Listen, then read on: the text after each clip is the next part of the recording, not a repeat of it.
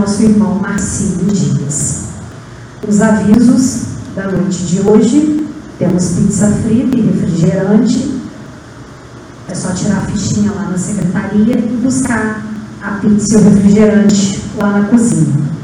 O outro aviso que ainda temos agendas 2022 disponíveis para venda na secretaria no valor de 30 reais.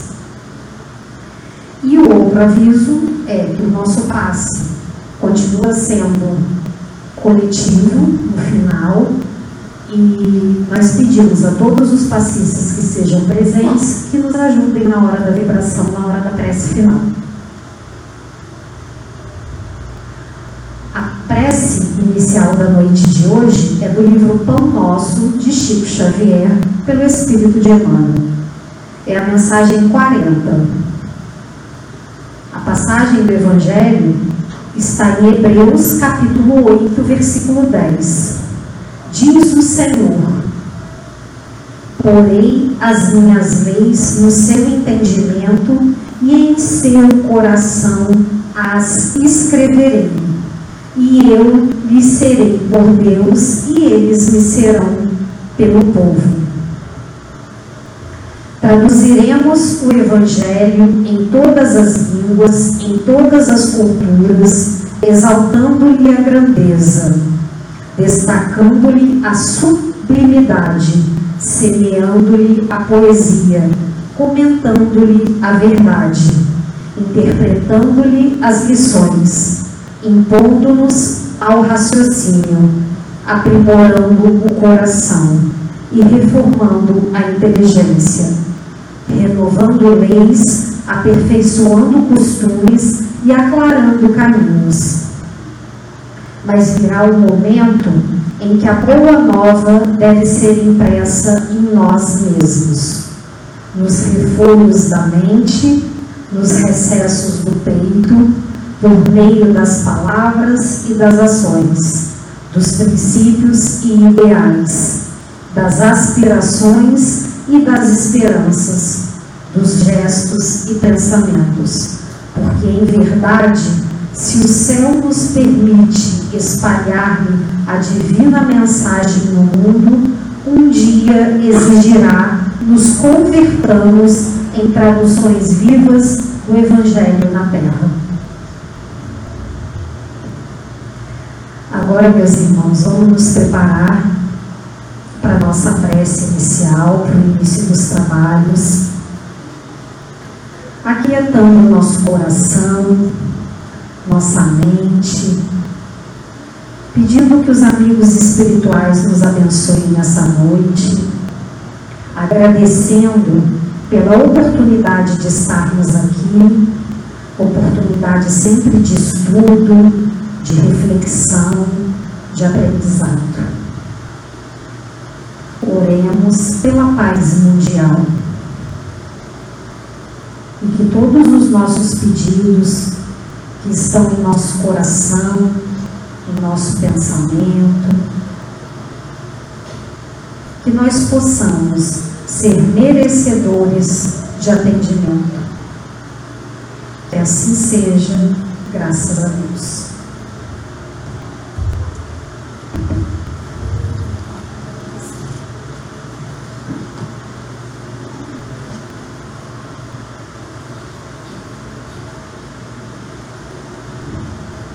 Boa noite, meus irmãos.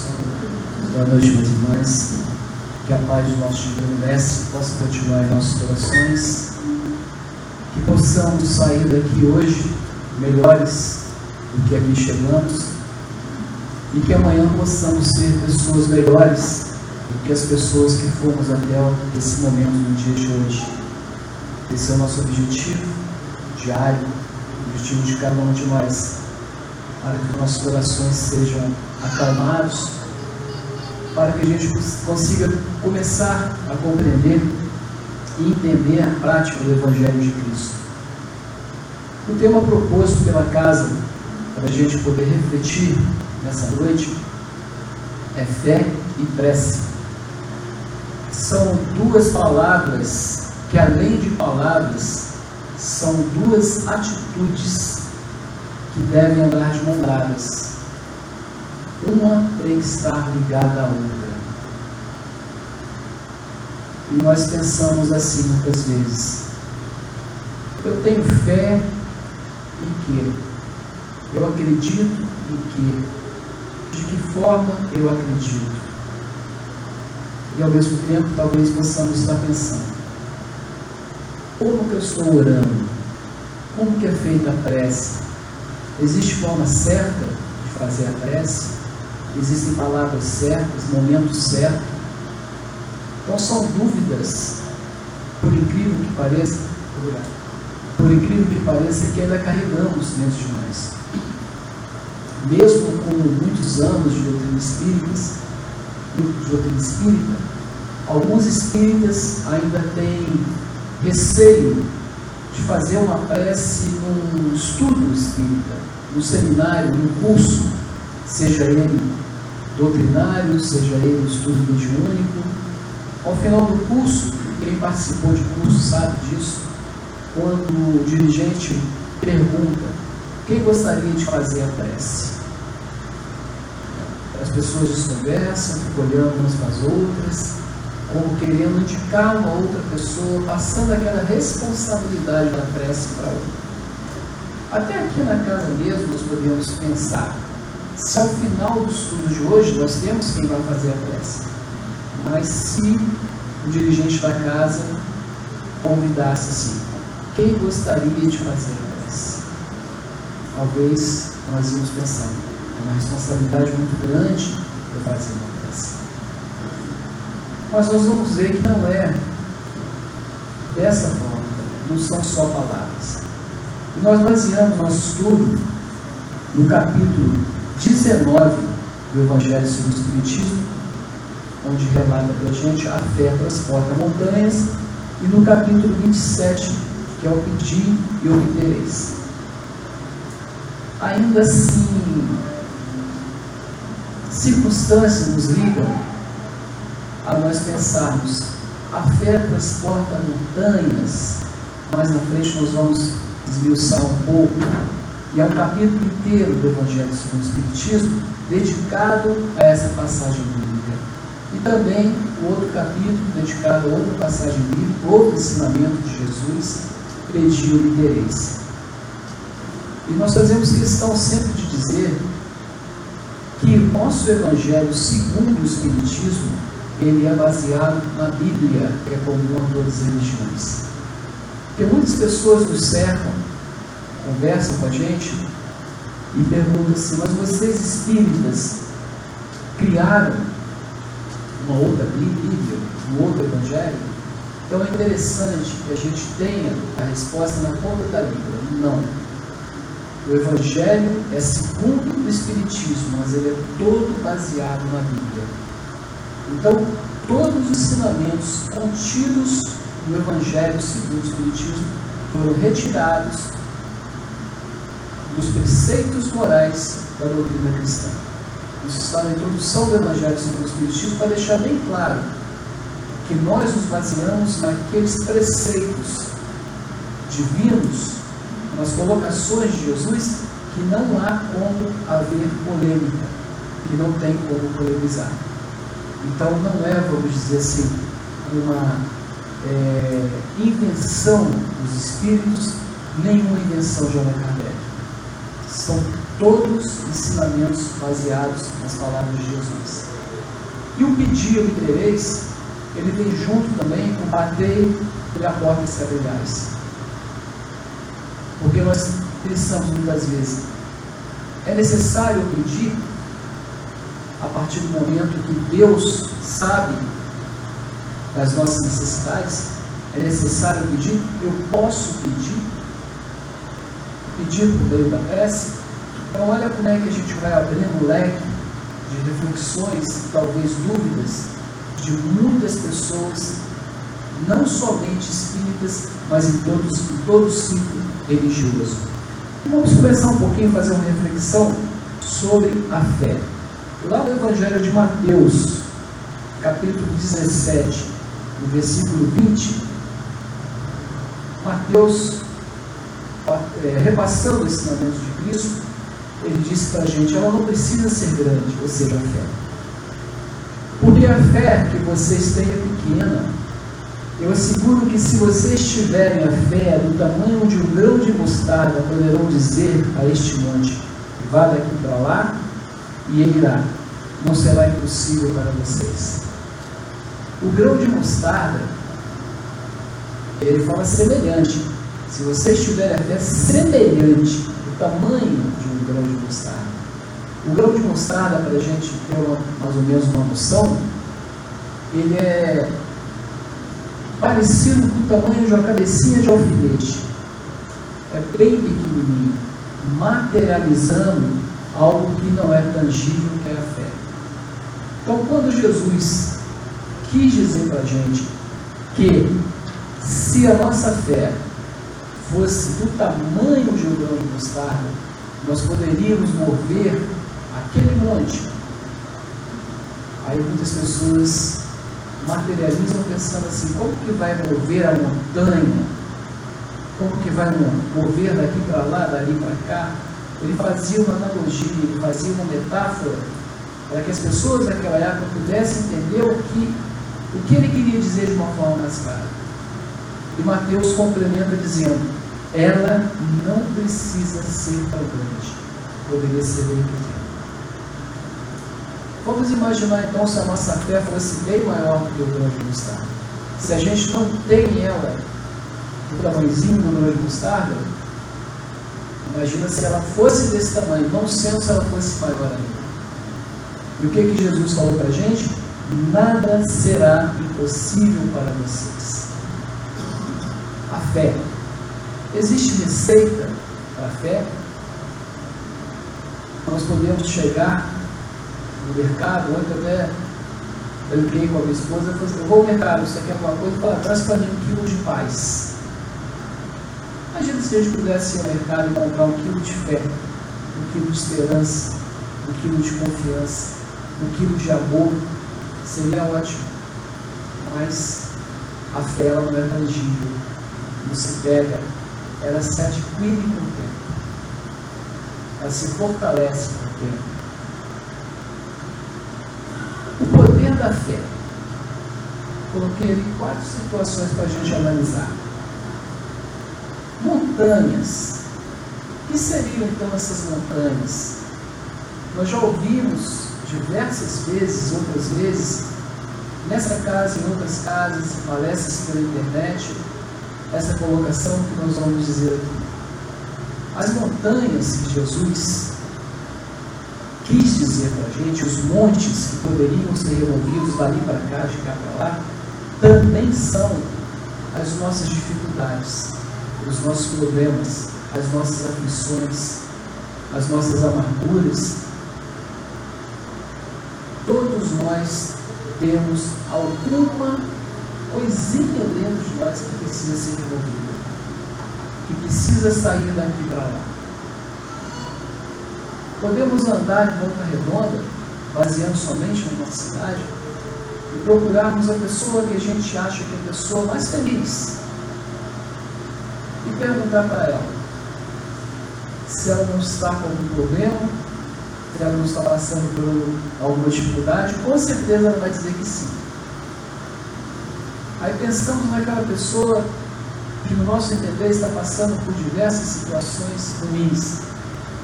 E vamos perguntar para ela, ela também vai dizer que está, a gente sabe que ela está, mas talvez ela possa estar mais feliz do que aquela que nós, no nosso julgamento, achamos que está feliz. Por que, que a gente está dizendo isso? Todos nós, no planeta Terra, nesse momento de transição para o mundo de regeneração, ainda estamos nesse planetinho de provas e expiações. É só olhar ao nosso redor mas o momento é de transição. Todos nós temos problemas, dificuldades, anseios, angústias. E se a gente tivesse então um pouquinho, mas um pouquinho mesmo, um tamanhozinho de fé, passaríamos por essas dificuldades mais fáceis. Removeríamos elas mais fáceis. Daí é necessário o quê? A confiança. Não adianta nós querermos algo se a gente não tem confiança que aquilo vá acontecer. Eu conto sempre uma história, converso muito com, com amigos, com pessoas, sobre a fé da seguinte forma. Eu digo que existia uma cidadezinha do interior onde há muito tempo não chovia. As pessoas estavam nervosas, passando por diversas uh, dificuldades, anseios, problemas e situações afins, por não chover. E resolveram ir para a praça do Coreto orar para pedir pela chuva. Marcaram o dia, a hora, o local e foram lá. Oraram e choveu. Porém, somente um garotinho levou o guarda-chuva. Isso é exemplo de fé. Porque todos foram orar, mas ele orou, pediu com fé, acreditando, tendo confiança que ia chover, levou o guarda-chuva. Então eu sempre falo com alguns amigos, não adianta nós irmos para a praça, pedir para chover e não levar o guarda-chuva. Em todas as situações da nossa vida. Não adianta nós querermos algo se nós não temos, não temos a fé nem a confiança que aquilo vai acontecer. Daí é necessário a fé e a prece andar juntas. A fé sincera e verdadeira. Nós não podemos ter, a doutrina espírita prega para a gente a fé racional, ou seja, acreditar no que a gente aprende, no que a gente estuda, no que a gente compartilha. Não somente acreditar por acreditar, é aquela fé cega. Alguém nos falou, existe uma diferença muito grande entre converter e convencer. Nós não podemos ser simplesmente convencidos de alguma situação espiritual. Podemos ser e devemos ser convertidos a acreditar naquela situação, entendendo que ela é possível, que ela pode ser realizada e que é uma lei. Podemos falar das manifestações espíritas, das reuniões mediúnicas. Para a gente acreditar nesse intercâmbio entre o mundo espiritual e nós que estamos aqui encarnados, temos que compreender, entender e vivenciar os mecanismos da mediunidade. Daí a necessidade da gente estudar, aprender, assistir palestras, fazer cursos, ler livros, tirar dúvidas, perguntar para as pessoas que já estão envolvidas nas áreas espíritas, para que não possa haver dúvidas em relação à verdade espiritual. Dessa forma, a nossa fé não vai ser aquela fé cega. Como se alguém falasse, você tem que acreditar que é assim pronto. Dessa forma, nós devemos ser convencidos e não convertidos.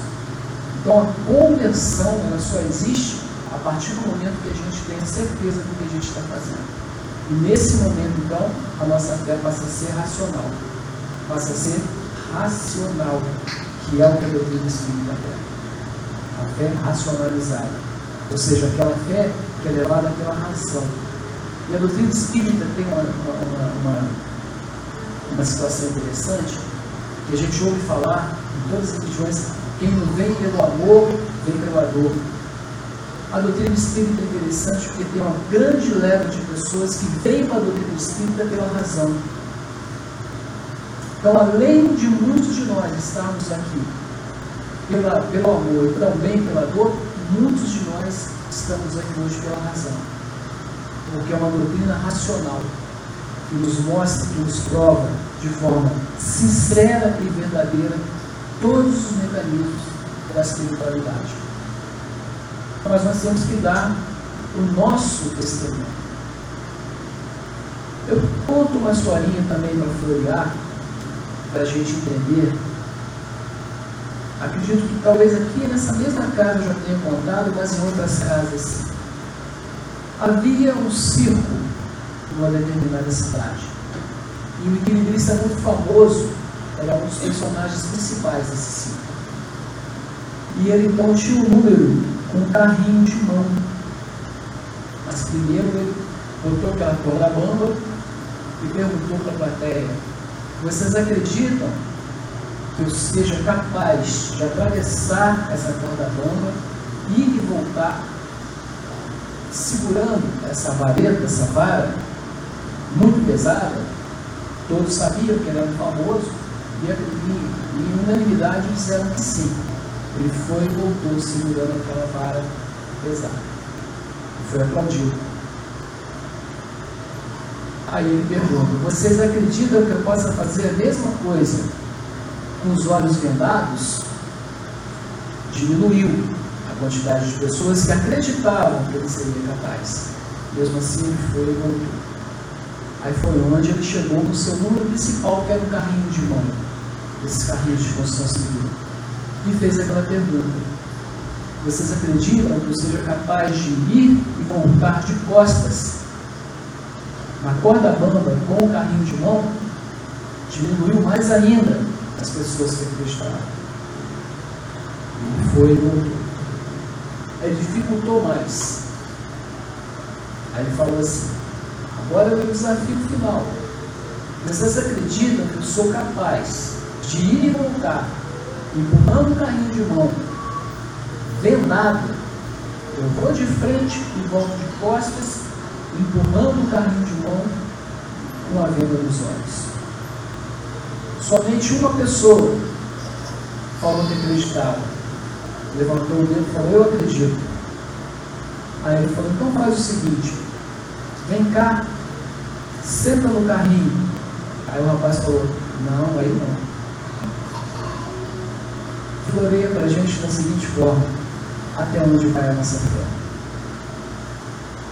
Nós acreditamos, acreditamos, acreditamos, ela vai só diminuindo.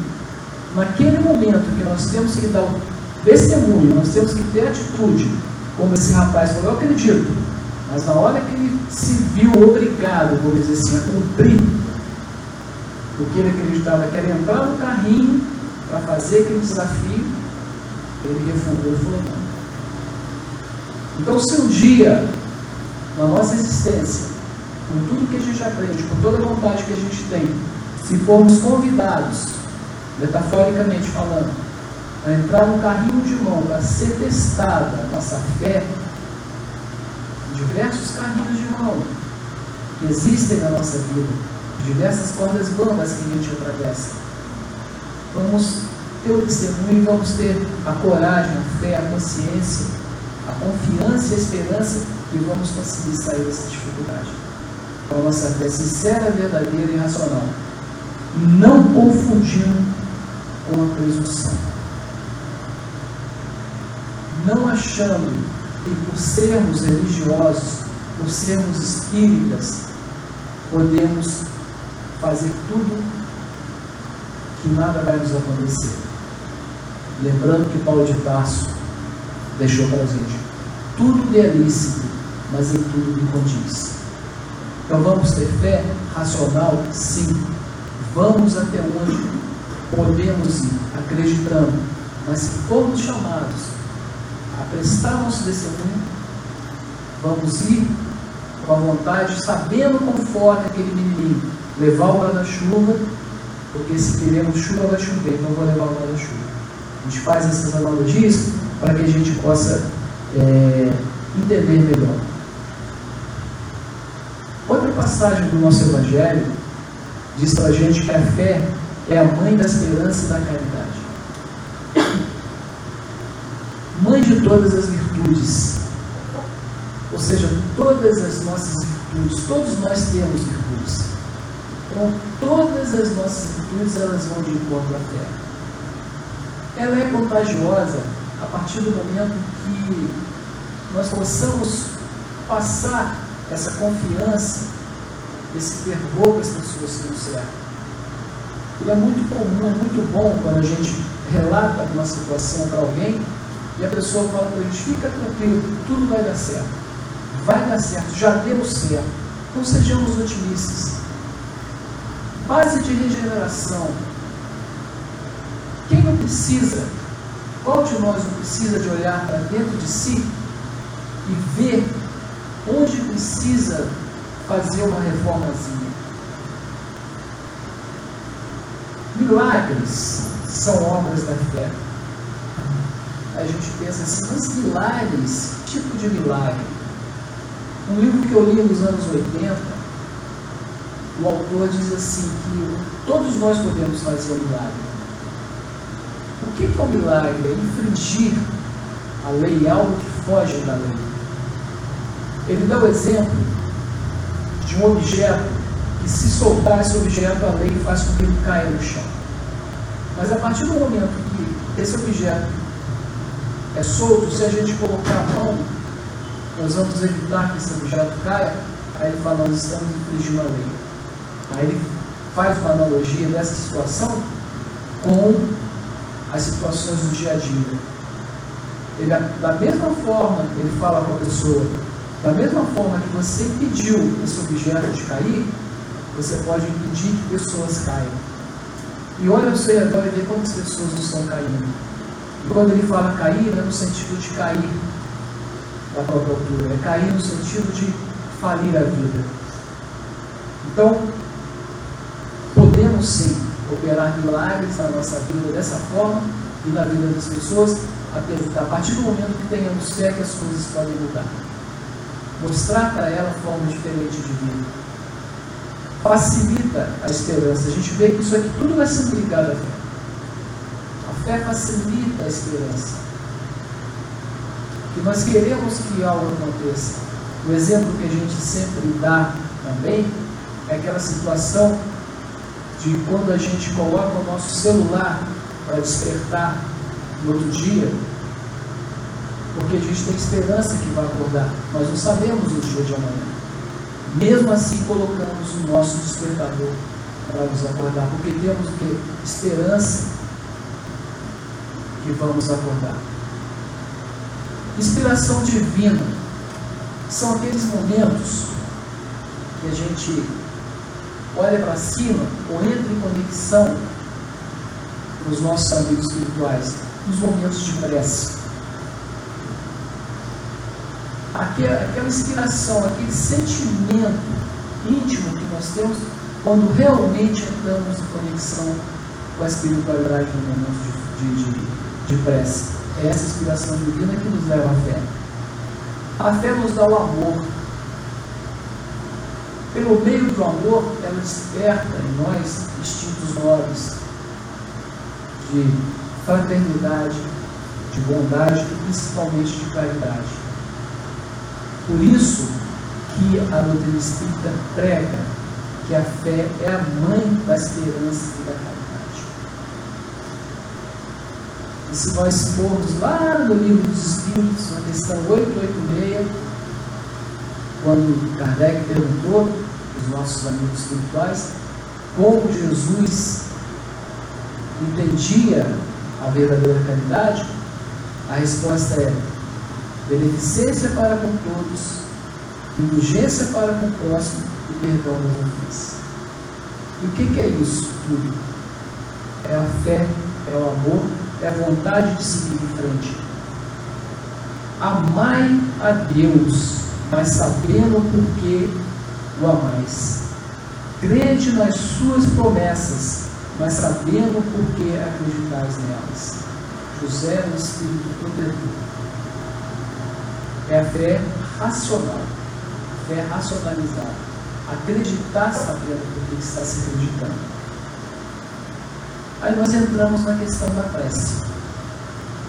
A ação da prece e a transmissão do pensamento, né?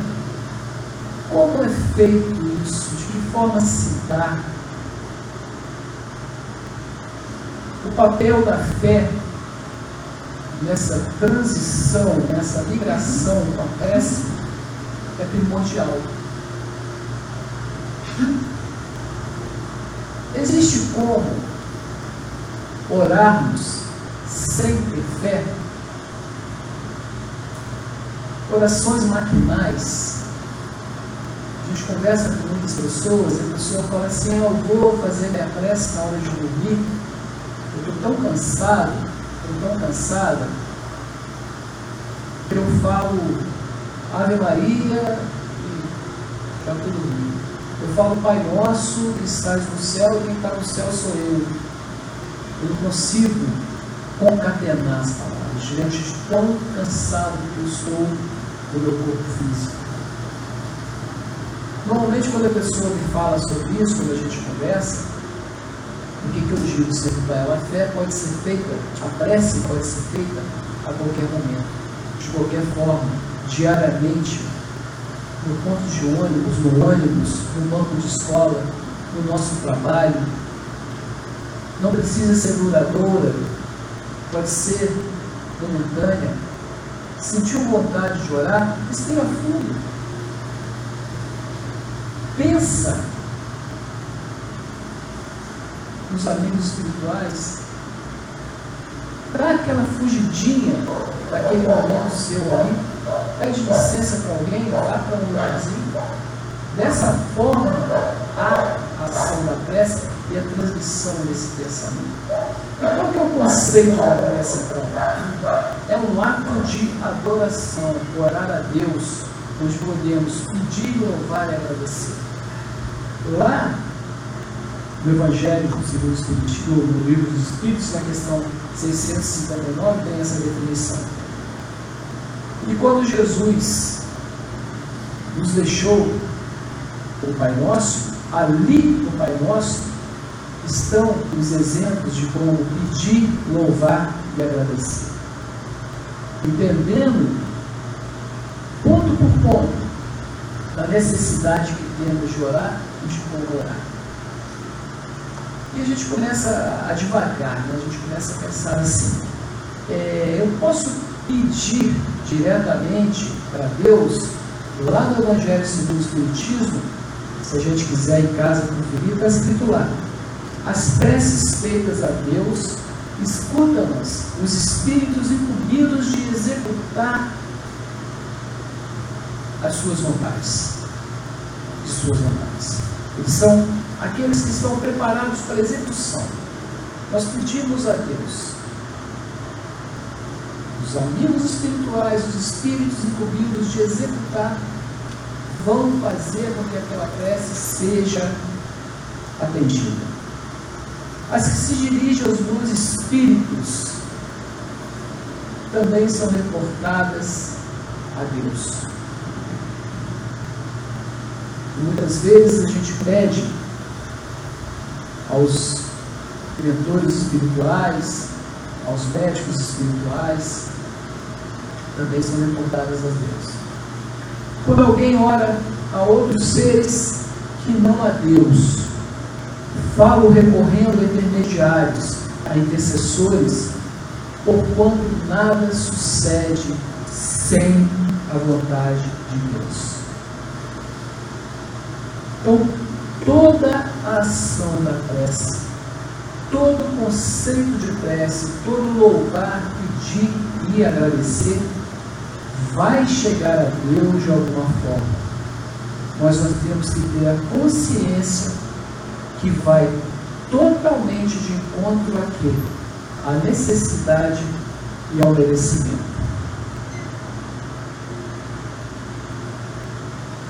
As crianças, normalmente, nós já fomos crianças e pedimos aos nossos pais,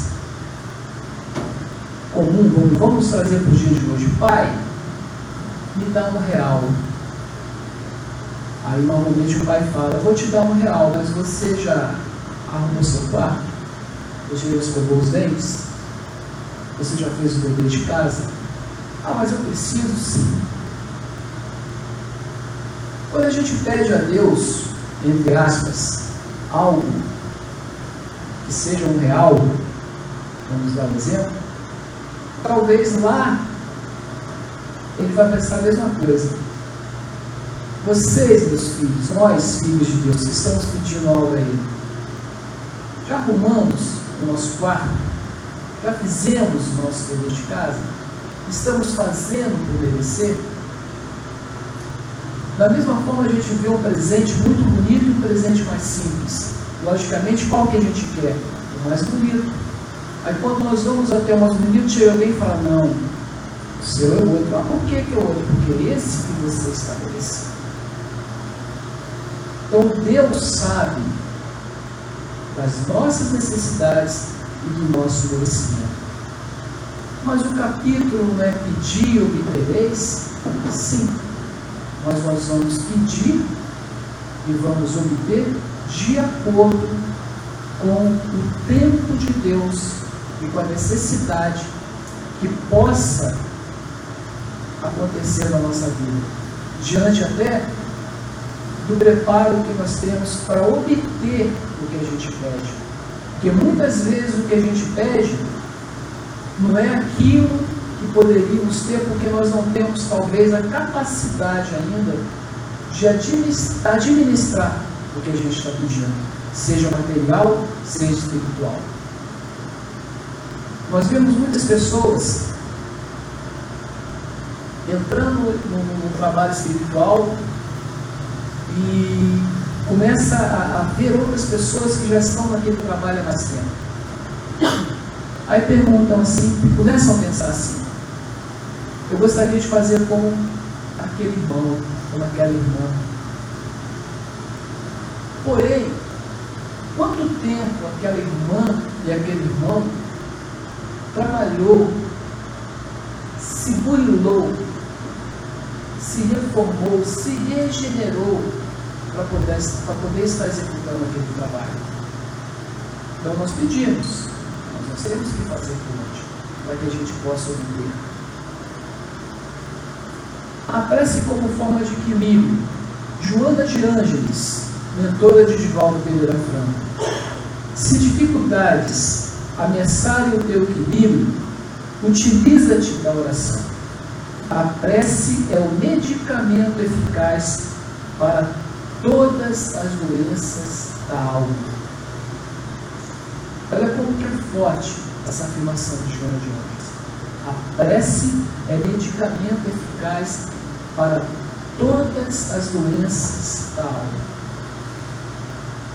Quem, como nós falamos nisso, quem que não precisa de um medicamento, seja uma pequena dose, para se livrar ou para se equilibrar diante de tantas aflições que ainda existem no nosso planeta, na nossa existência.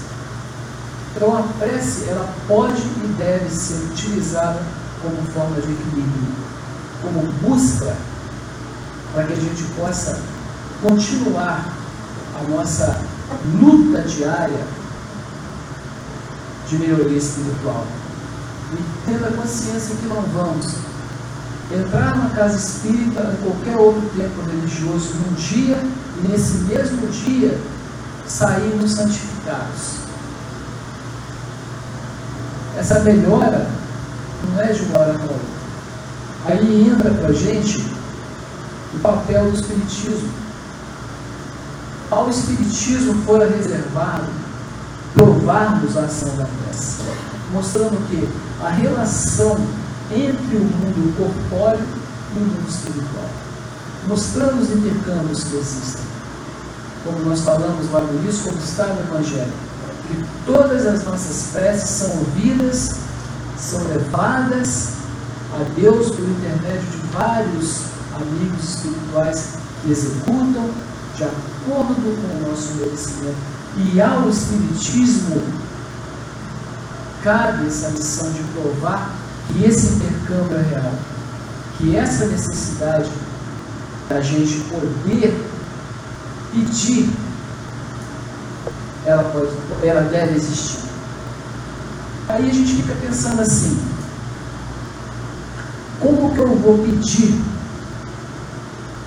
se Deus já sabe da minha necessidade? Como que nós vamos pedir se Deus já sabe das nossas necessidades? Aí entra a nossa linha fé. Por isso que nós falamos que a fé tem que estar de mão dada com a prece.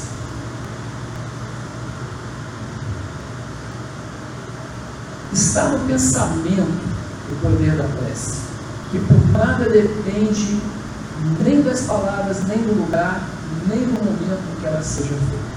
Como nós falamos anteriormente, o nosso pensamento é como se a gente estivesse vibrando positivamente em função de algo.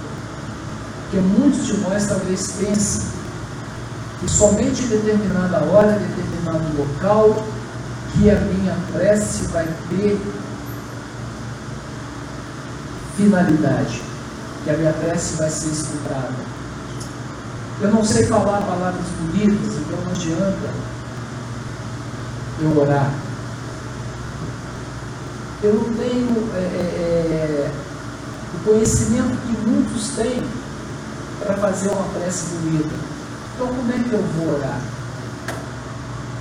No nosso pensamento, no nosso coração, aquilo que está dentro de nós que deve ser exposto, aquilo que nós sentimos, isso que deve ser exposto, essa é a verdadeira prece. Muitas vezes as ações, as atitudes, os atos são muito mais preciosos e muito mais fé e prece junto do que as palavras decoradas e utilizadas de forma rotinária em determinado horário. Mas da mesma forma, se nós juntarmos várias pessoas, se nós tivermos muitas pessoas juntas, a energia é maior. E o que, é que os nossos irmãos colocaram para a gente? A prece em comum tem mais ação poderosa quando todos os que oram se associam de coração ao mesmo pensamento e colimam o mesmo objetivo, porquanto é como se muitos clamassem juntos em isso. Mas todos devem estar emanados naquela vontade, naquela confiança, naquela esperança, naquela fé, para que aquela prece seja ouvida, chegue a Deus e possa ser compreendida e executada da melhor forma possível, de acordo com as necessidades, com os merecimentos. Cem pessoas juntas podem orar como egoístas, enquanto duas ou três ligadas por uma mesma aspiração, oração os verdadeiros irmãos em Deus, e mais força terá a prece que lhes dirijam do que as de 100 pessoas. Então é a comparação que os nossos amigos espirituais fazem para a gente. Quanto mais pessoas emanadas, com esperança, com vontade, com fé, com consciência, com pensamento positivo, melhor. Mas se forem menos pessoas, com mais vontade, talvez aquela prece vai atingir o objetivo com mais força. Quando nós pedimos nos momentos atuais para que esse vírus que está aí, nós ainda vivemos uma pandemia, seja controlado, quando várias pessoas se unem com vontade, é melhor. O conflito que está havendo agora, a guerra, que nós achávamos que não iriam acontecer esses conflitos, mas estão acontecendo. É necessário que a gente ore pela paz do mundo, como a nossa irmã orou no início? Sim. É o dever de orar. Ore conforme suas convicções e da maneira que mais lhe toque. Orar não deve ser a última solução, mas a primeira atitude. Então, que possamos sair daqui pensando, refletindo na fé e na prece. Que a nossa fé possa ser racional e que ela ande de mão dada com a nossa prece diária, as nossas preces diárias, vamos pensar assim, não uma prece mas preces diárias. Não como ele coloca aqui para a gente, como última solução, e sim como a primeira atitude. Então a gente agradece mais uma vez a oportunidade que a casa nos concede de estarmos juntos, aprendendo, refletindo sobre os ensinamentos dos nossos amigos espirituais. E passa a palavra para a nossa irmã,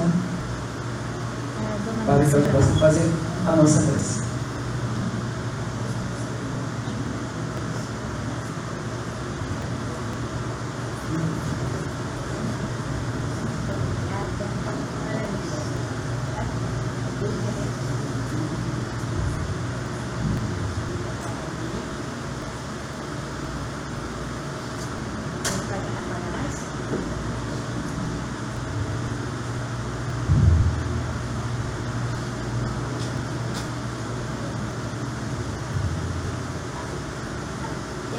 irmãos, vamos fazer a nossa prece, elevando a Deus nosso eterno agradecimento por mais uma oportunidade que nós estamos tendo neste momento nesta casa abençoada que é o nosso centro, a caminho da luz.